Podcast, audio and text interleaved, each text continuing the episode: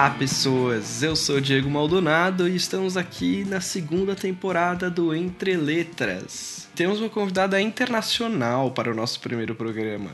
Joana Correia é type designer, mora em Lisboa e é portuguesa. Ela vai contar um pouco pra gente aqui da trajetória dela, inclusive coisas bem curiosas, não apenas tipográficas. Com vocês, Joana Correia.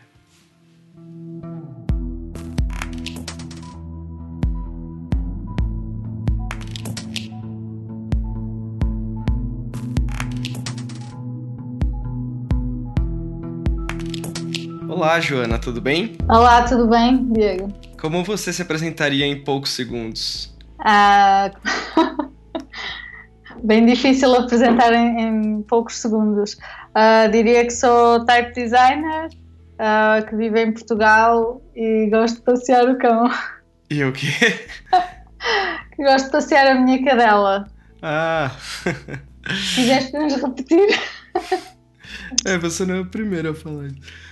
É, bom, então eu vou passar rapidamente aqui pelo seu currículo e se eu falar alguma coisa errada, você, por favor, me corrija. Ok. É, entre 97 e 2003, você estudou arquitetura na Universidade do Porto. Certo. Em- depois, entre 2008 e 2010, você fez o bacharelado em artes na Escola Superior de Artes e Design, aí Sim, em certo. Portugal também. Sim. Entre 2010 e 2011, você vai para Reading estudar no mestrado em Typeface Design. Certo. Depois disso, você volta para Portugal e dá aula de tipografia na Escola Superior de Artes e Design em Matosinhos, Portugal, é isso? Certo. É muito perto do Porto. Ah, tá.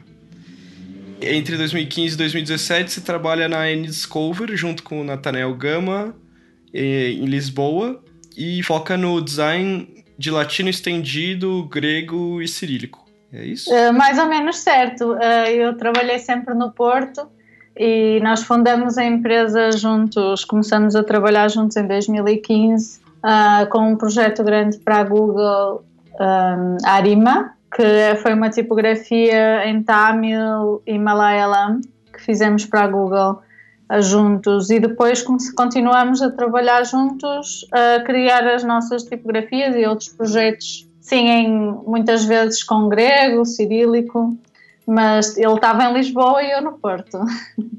Ah, sim. E aí, agora, esse ano, você abriu a sua própria Foundry, eh, a nova Type Foundry, e trabalhando no Porto, onde você mora, é isso? Certo. Em 2000 e, no início do ano, ah, nós decidimos terminar com a parceria que tínhamos e cada um continua no seu caminho e eu comecei a nova Type Foundry, que no fundo vem com todo o meu trabalho de, no, destes últimos anos e comecei em janeiro e continuo a trabalhar aqui no Porto, sim. Uhum. Então vamos voltar agora um pouco para o começo e entender como que desenvolveu a sua carreira. Você começa estudando arquitetura. Em que momento que você resolve ir para o design? É certo, eu fui para arquitetura depois de, pronto, de estudar artes no, no secundário, sempre foi ahm, algo que eu queria, embora a arquitetura foram bastantes anos de estudo e de, hum, de universidade, ah, mas chegando ao fim, quando fui trabalhar, ah, vi com uma realidade que não era bem aquilo que eu estava à espera e também a nível do desenho, de criatividade, é completamente diferente. E então, passado uns anos de trabalhei algum tempo em arquitetura, depois também tive algum tempo parada. No meio desses anos, ah, fiz outras coisas completamente diferentes. Dava aulas de yoga, que foi assim um- uns anos diferentes, realmente. E depois voltei a trabalhar hum, num escritório de arquitetura, onde comecei a fazer trabalho mais gráfico para os concursos, para exposições. Ah, eu diria que as primeiras letras que eu fiz foram de madeira, numa exposição ah, de arte digital muito interessante que eu tive que montar toda a exposição e as letras haviam umas letras em madeira em três dimensões e toda essa parte gráfica da exposição uh, fez-me um, levar um pouco mais para o design. No entanto, pronto, tive que decidir uh, realmente voltar, decidi voltar a estudar porque queria ter uma fundação do design gráfico, porque eu não sabia realmente bem o que, o que iria fazer com o design gráfico, queria ter essa base. Mas logo no segundo, logo no segundo não, foi logo no meu primeiro ano, tive aulas com o Dino dos Santos um, de tipografia e comecei a desenhar tipografia, uhum. a desenhar as letras à mão, a desenhar lápis, já utilizando o FontLab na altura. Uhum. E, e pronto, a partir daí foi uma paixão. é, quando pega, pega, né? Exato. E aí depois, então isso você resolve ir para Reading. Então você já explicou um pouco aí de onde veio essa essa paixão aí. Né? Você vem ter aula com o Dina dos Santos, que é um grande type designer. E aí você resolve ir para Reading. Claro. Sim, durante esse o segundo ano que eu estive no bacharelato de, de, de design, houve umas conferências com vários type designers convidados pelo, pelo Dino. Uh, um deles foi o Alejandro Paul. E eu lembro muito bem dessa conferência e comecei a pensar: ok, eu tenho que saber onde é que eu posso aprender mais. E tive a sorte de ir visitar uh, Reading, a primeira vez que fui lá visitar, uh, conhecer o Jerry Leonidas e fazer um, no Open Day visitar a escola, conhecer. E falei com ele e ele disse: Ok, então uh, vem. e, e, lá enviei pronto, todo aquele processo que temos que passar. Enviei todo o meu trabalho e em 2010, em setembro, lá fui para, para o frio de, de Reading. E, e por que, que você escolheu Reading e não outra escola de type design? Eu acho que na altura teve muito a ver com o facto de existir uh, as línguas non-latin, uh, principalmente Devanagari, as, as línguas hindu uh, da Índia, porque eu já sabia um pouco de Devanagari, que estava ligado ao yoga, por causa do sânscrito. Então eu já sabia escrever, sabia algumas coisas e foi isso também que me interessou mais pela escola em Reading e também pela oportunidade que eles dão de fazer um, a parte da tese escrita, que ao contrário, a maior parte das pessoas não gosta dessa parte, mas eu achava interessante poder uh, fazer esse tipo de pesquisa também e por isso é que escolhi. Nem sequer uh, ponderei hum, outra escola, porque realmente foi, foi logo essa vontade de aprender uh, tudo que fosse ligado mais com as non-Latin scripts. Nossa, que, que, que curiosa essa história do yoga. Então você já, já começou a estudar o não latino por um outro universo. Outro caminho, certo. Eu já sabia um pouco de caligrafia Devanagari com o sânscrito, então quando falei com o Jerry, falei sobre isso e mostrei-lhe falei-lhe, mostrei algumas coisas e ele também ficou interessado. Um, é, o, os caminhos realmente juntam-se de alguma maneira. Muito bom isso, muito bom. É, é você, essa, essa caligrafia Devanagari você estudou sozinha? Não, tinha um professor que era brasileiro e que ensinava sânscrito muito básico, não é? Os caracteres básicos, algumas palavras, algumas letras, mas eram bastante simples. E ele ensinava e ensinava-nos a escrever, principalmente. E, e aprendi com ele. Uma curiosidade minha completamente agora, qual era a, a linha de yoga que você trabalha? Ah, bem... Isso é um assunto ainda mais polêmico. Uh, porque na altura eu, fui, eu, realmente fiz parte do, do, método de Rosa muitos anos. Uhum. Uh, e foi aí que aprendi uh, o sânscrito e assim, na altura com o Carlos Cardoso, que agora já um, também já não faz parte, eu também já não faço parte e desliguei-me bastante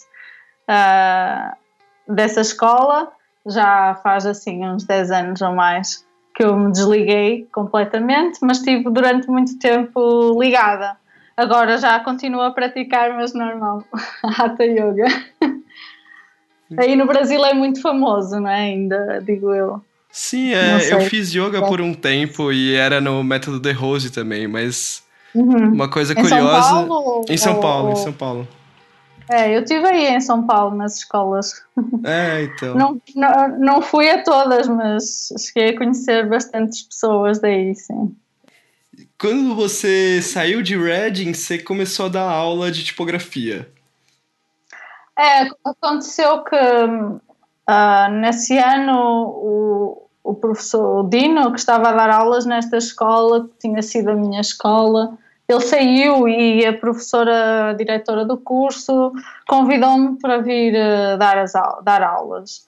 Uh, que foi uma forma meio um pouco estranha até de começar uh, logo a seguir um, ao mestrado, mas como também devido à minha experiência, já à minha idade diferente, um, eles uh, ficaram com vontade de, de que eu viesse dar aulas e foi uma maneira também de voltar para Portugal, uh, visto que eu estava nesse momento estava em Inglaterra e não era, não havia tanta oferta de trabalho, digamos, na altura, naquele momento preciso em que eu estive. Uh, estive lá, então decidi, fiz algumas entrevistas em Londres, não funcionou e acabei por voltar. Entendi eu queria focar um pouco ainda nessa história do, do, do dos alfabetos além dos latinos, né? Uhum. É, você, você, trabalhou com, com as extensões de grego e cirílico. E pra, só para ficar claro assim pro pessoal, né? Às vezes nem uhum. todo mundo sabe o que, que é. O cirílico é o alfabeto que é usado principalmente na Rússia ali, né? Então todo mundo viu a Copa do Mundo Sim. agora. Sim, Rússia, Ucrânia, Uh, Bulgária, vários países do leste utilizam ainda o, o alfabeto cirílico. Bom, na verdade eu ia te fazer uma pergunta que não sei se, se tem uma resposta depois dessa história toda que você me contou, mas é, são, são sets de caracteres, o grego, o cirílico, que, não, que são incomuns para a nossa formação lusófona, né? Certo. O, o que, que te atraiu uh, ah, para trabalhar com esse tipo de alfabeto, assim, que, que, agora eu descobri que você tinha, além disso ainda, você tinha o, o sânscrito né, na sua formação, mas Sim. você chegou a trabalhar Sim, bastante eu, com isso. Eu em, em Reading fiz, fiz muito, principalmente o grego, que aprendi com o Jerry Leonidas, fizemos uh, vários workshops na altura e desenhei o alfabeto grego para a minha tipografia artigo do final do curso. Uhum. E fiz. E gostei muito por ser muito caligráfico, ter umas formas realmente apelativas, diferentes. E depois, só mais tarde, é que comecei a fazer o cirílico, também porque começaram mais a pedir-me uh, para fazer uh, extensões de alfabetos já existentes. O cirílico é bastante mais parecido com o latim, então uhum. as formas são muito derivativas. Claro que tem algumas que são muito estranhas e que nós não estamos tão acostumados. Aí eu diria que realmente depende de caso a caso.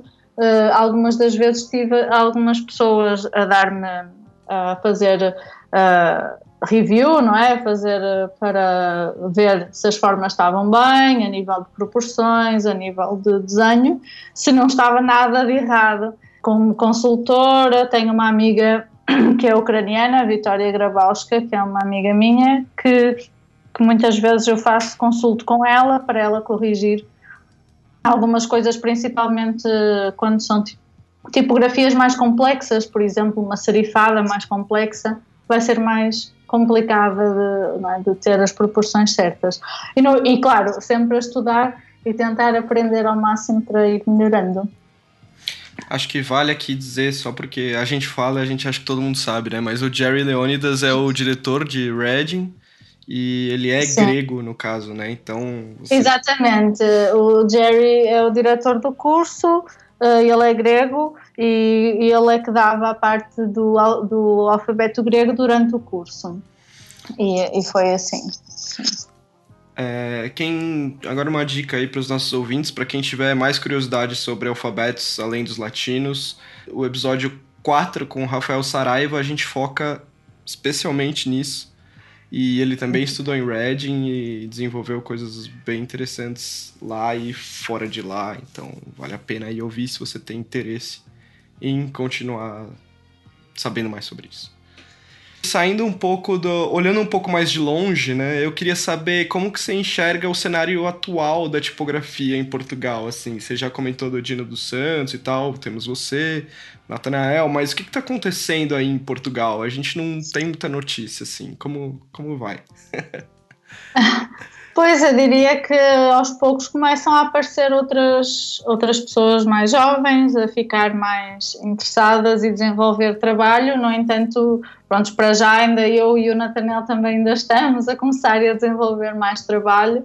Diria que somos assim os dois maiores uh, dos novos e também o Rui, o Rui Abreu, que também já é muito estabelecido e tem um trabalho espetacular, e também, mas também está, ele está a crescer, Uh, tem agora também a companheira dele também trabalha agora no escritório, por isso também está a desenvolver trabalho, que é bastante interessante.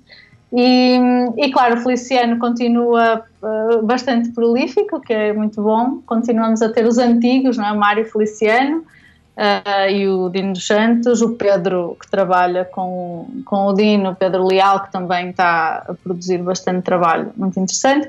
Há mais algumas pessoas novas, como o Luís, que publicou comigo, publicou A Fonte é Pura na nova Type Foundry, o Luís Bandovas, que é, lá está, é um designer gráfico sem uh, ainda com mais focado no design gráfico, mas que é realmente muito bom type designer e vai, já tem algumas tipografias publicadas e vários, vários trabalhos em desenvolvimento e eu vou tentando puxar por algumas pessoas para, para chegarem ao fim dos trabalhos, porque muitas vezes é, é difícil é chegar ao fim, publicar e ter o trabalho lá fora.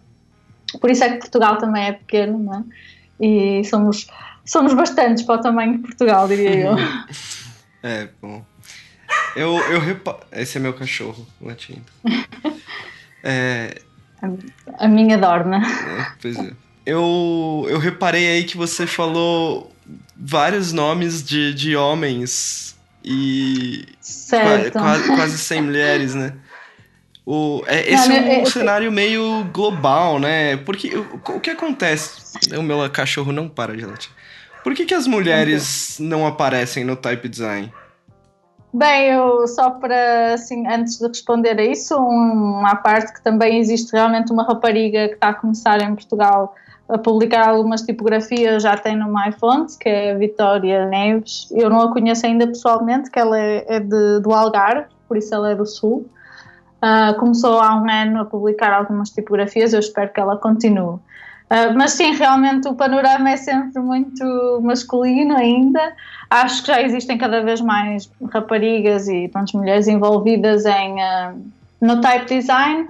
Especificamente em foundries há sempre menos também porque há poucas, não é? Poucas foundries e pouca gente a lançar a lançar-se em nome próprio ou a lançar-se sozinho, porque claro, existem não é, várias várias nuances nessa, nesse assunto. Agora, é um mundo ainda bastante masculino, está a mudar bastante, eu sinto que já está a mudar muito de, de quando eu comecei, era bem diferente.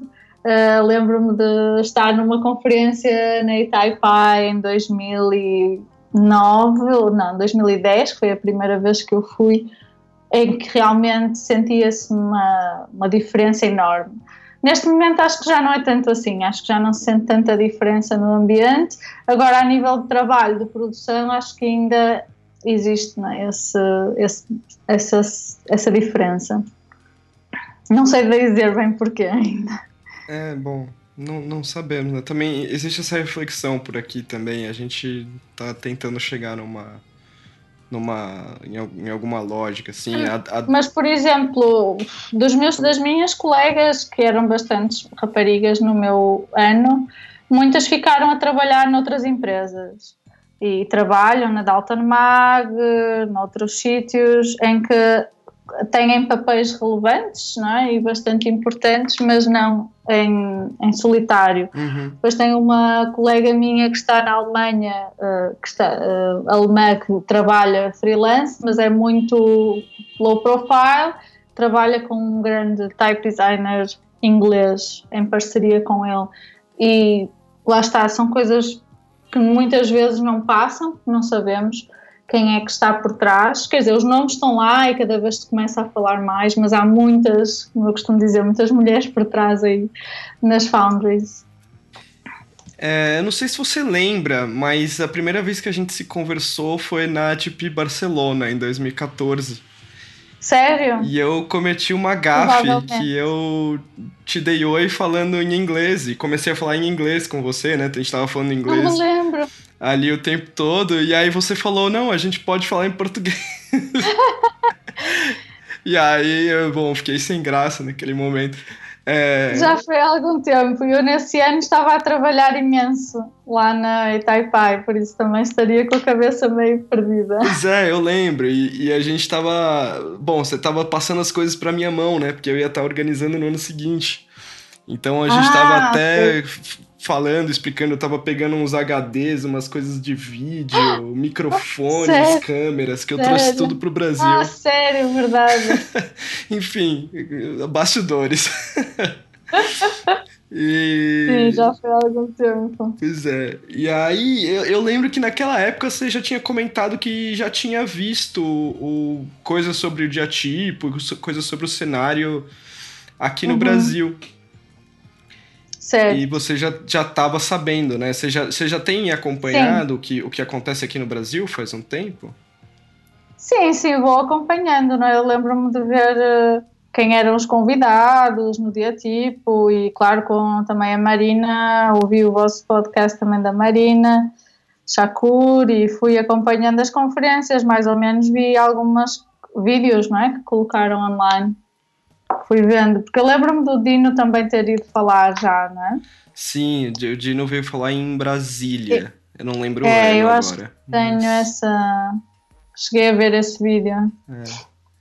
É. é legal, muito legal. E aí você foi convidada para vir para o dia tipo em São Paulo agora em dezembro. Estamos em, estamos em 2018 aqui, caso alguém esteja ouvindo isso depois.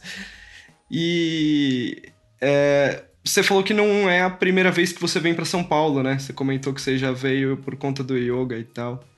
Sim, já foi há muitos anos atrás, estive aí em 2005. já foi há muito tempo. E... Uh, mas sim, São Paulo é uma cidade fantástica, com, lá está, visitei alguns sítios de museu, aquele, o MASP, né? São uhum. Paulo, arquitetonicamente super importante e foi fantástico, gostei imenso. E do convite do dia tipo, estou super feliz e fiquei muito, mesmo muito contente, um, porque realmente é interessante poder falar português num evento tão grande para um público que realmente parece-me cada vez mais interessado e, e, e mais. Uh, mais interessado, sim, mais motivado. Vejo isso também conhecendo já o Filipe também, neste caso um dos organizadores também, uh, e o conheci o Rodrigo Sayani e foi muito interessante também falar com ele e ver todo, toda essa dinâmica que está a acontecer aí em São Paulo, fantástico. E aqui tem uma, uma coisa curiosa aqui em São Paulo, que eu não sei se você viu quando você veio para cá, que a gente tem uma pizza que tem um sabor tradicional chamado portuguesa e vai mussarela, presunto, cebola e ovo cozido. Existe essa eu pizza aí? Não. Não. Não, claro que não. Isso é sempre inventado, não é? Isso é como comer uma pizza napolitana fora de Nápoles e, e, e dizer que é, que é de Nápoles que eles têm como é que é com as chuvas e não sei o quê. Sim, claro, essas coisas há sempre variedade, mas come-se muito bem em São Paulo. que eu adorei a comida. Ah, que bom. Acho que a gente já vai encerrar por aqui. Uma conversa rápida, mas acho que já temos várias informações interessantes, inclusive coisas que eu não sabia sobre você. Tem alguma coisa que você gostaria de, de, de, acrescentar que a gente não falou? Alguma, alguma informação? Ah, não sei. Posso, sei lá, vou falar lá em. Lá na Itaipai vou falar, né? Vou ter uma pequena palestra, mas isso também não, não é assim muito importante. Não sei bem o que é que poderia falar mais. Claro que é importante, você vai dar uma palestra no evento, num dos eventos mais importantes do mundo. O que, que, não que fala, que você... não fala, que já estou bem nervosa.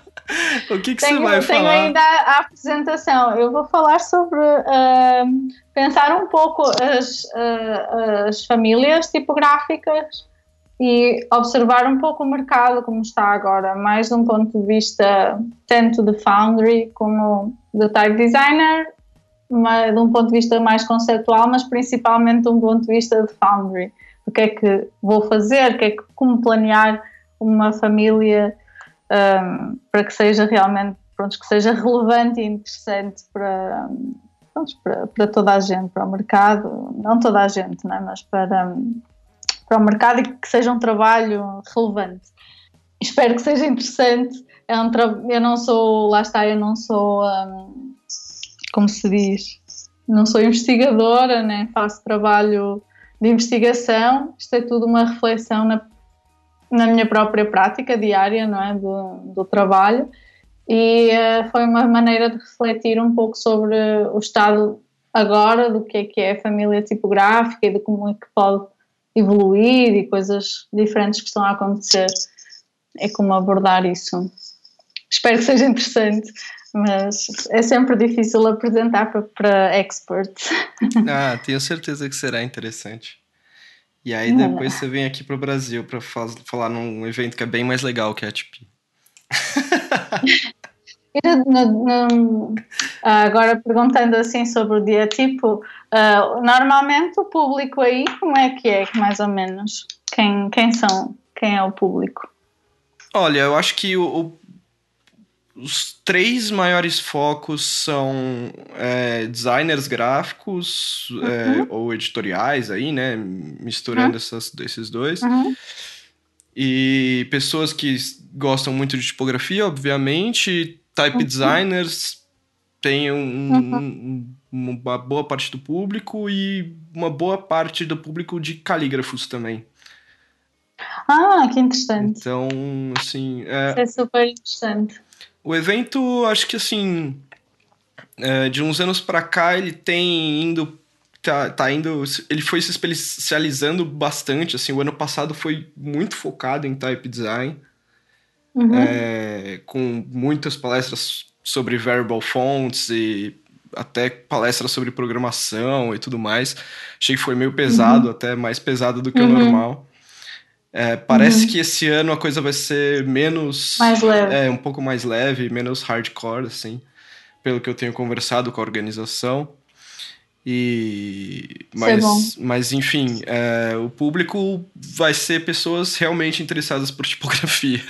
eu acho que é isso Não, que eu posso é... dizer. Claro. E, é, ah, legal, e, e é uma quantidade de gente interessante, assim. É, não é tão menos do que uma do que uma Itaipai, assim, a gente tem... Claro que não, claro que não. É, tá, já teve... Quem é que está mais? Eu vi que está a Fiona Ross, o Rodrigo vai falar também. É, eu não sei, eu sei, na verdade, eu, eu faço parte do conselho do Diatipo de uma maneira geral, né, eu ajudo o Diatipo a acontecer... tanto, é, eu ajudo a acontecer tanto em São Paulo quanto em outros lugares, mas eu não, eu não faço parte da organização de São Paulo, então eu sabia algumas pessoas, porque eles me falaram, mas mas eu não sei. O Sayane, por exemplo, eu não sabia. Eu fiquei sabendo quando publicaram. Claro, e... eu sabia só da Fiona Ross porque o Felipe tinha-me falado, mas também não faço ideia do resto. É.